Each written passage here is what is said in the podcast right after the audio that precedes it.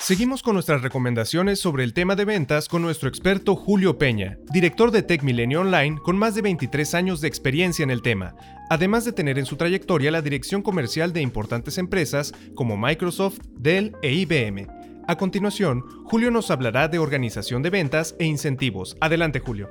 Gracias, Iván. El tema que vamos a tocar en este podcast eh, es un tema estratégico porque está muy relacionado al proceso que hemos estado siguiendo en los diferentes podcasts de este curso. Te explico con mayor detalle. Cuando tú hablas de organización de ventas, hay una relación muy directa al proceso y a la segmentación que has hecho de los mercados. Las grandes organizaciones de ventas que eh, he encontrado en mi experiencia que han sido exitosas son aquellas organizaciones que están muy dirigidas por segmentos, donde has logrado un grado de especialización del vendedor, un grado de especialización del asesor o del consultor que llega a tener mucha experiencia en una industria, en un segmento, en un proceso específico de una industria propiamente y que logra compaginar muy bien con las necesidades de los clientes. La organización en términos generales en un proceso de ventas, entre más enfocada esté en entender las necesidades de los clientes y ponerse los zapatos de los clientes, más exitosa va a ser. De igual forma, parte de la organización de ventas no está 100% enfocada en el tema de lo que nosotros llamamos o de lo que en ventas se llama el face to face. Hay una parte que hace back office que es muy importante dentro de la organización de ventas. Una de ellas es la parte de gestión y control de la operación. Es la parte que está asegurándose diariamente de todas las métricas y todos los indicadores en términos del cumplimiento de KPIs, números de llamadas, números de visitas, eh, números de oportunidades maduradas, número de cierres, eficiencias, tasas de conversión, en fin, win rates, todo lo que tú quieras alrededor de esto.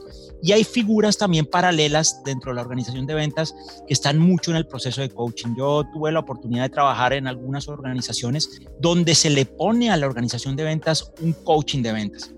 Entonces, cuando tú tienes un coach también asesorando a los propios vendedores, te aseguras que tienes una persona enfocada a asegurar el éxito de los vendedores.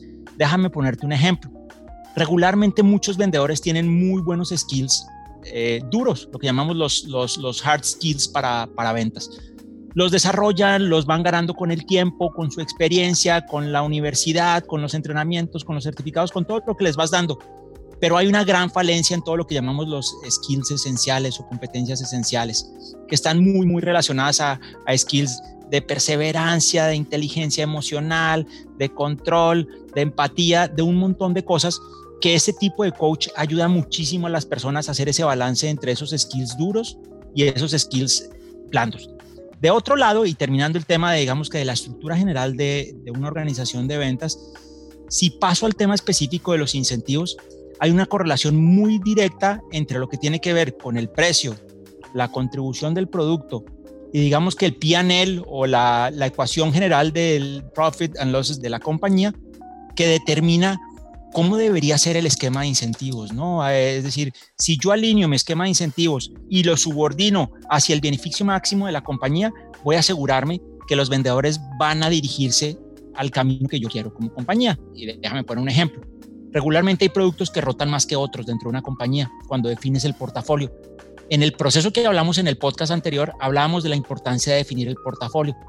Si yo defino un portafolio balanceado en el cual algunos productos tienen cierta rentabilidad, otros productos tienen otra rentabilidad, unos se venden más que otros, pero si yo logro que ese mix apunte a los objetivos de contribución que tiene la compañía, lograré ser exitoso. Y para eso tengo que subordinar los objetivos de los diferentes vendedores para llegar a la consecución de ese objetivo. Porque si yo no logro diferenciar para un grupo de vendedores los diferentes productos que debe vender, el mix que debería atender en el proceso de venta, lo que regularmente va a pasar es que el vendedor te va a vender lo que más rápido se vende y no necesariamente lo que más rápido se vende es lo que más contribución le presenta a la compañía. Entonces, el esquema de incentivos tiene que estar muy, muy, muy enfocado a asegurar ese punto de contribución, que haces un ejercicio de reversa y traes la combinación perfecta. En esa parte que hablamos de la 6P, cuando hablamos del precio, representaba toda esa cadenita que te lleva al objetivo que tú quieres. Ahora, otra cosa muy importante del tema de, los, de la compensación es entender muy bien qué motiva a la gente. Porque sin lugar a duda, la primera variable que motiva a un vendedor es el dinero. Eso lo vas a encontrar en el 99% de los casos. Pero hay una cosa muy importante, hay incentivos adicionales al dinero que difícilmente entramos a entender del proceso de ventas. Hay vendedores que se sienten aún más contentos, es decir, partiendo de que tenemos una base de una buena compensación, hay vendedores que les puedes lograr una compensación incremental, marginalmente incremental, si es gente que le gusta que la promocionen, si es gente que le gusta que la feliciten, si es gente que le gusta que le inviten a comer una hamburguesa, si es gente que le gustan los chocolates, si es gente que le gusta que todos los días le den una llamada para felicitarlo por su trabajo.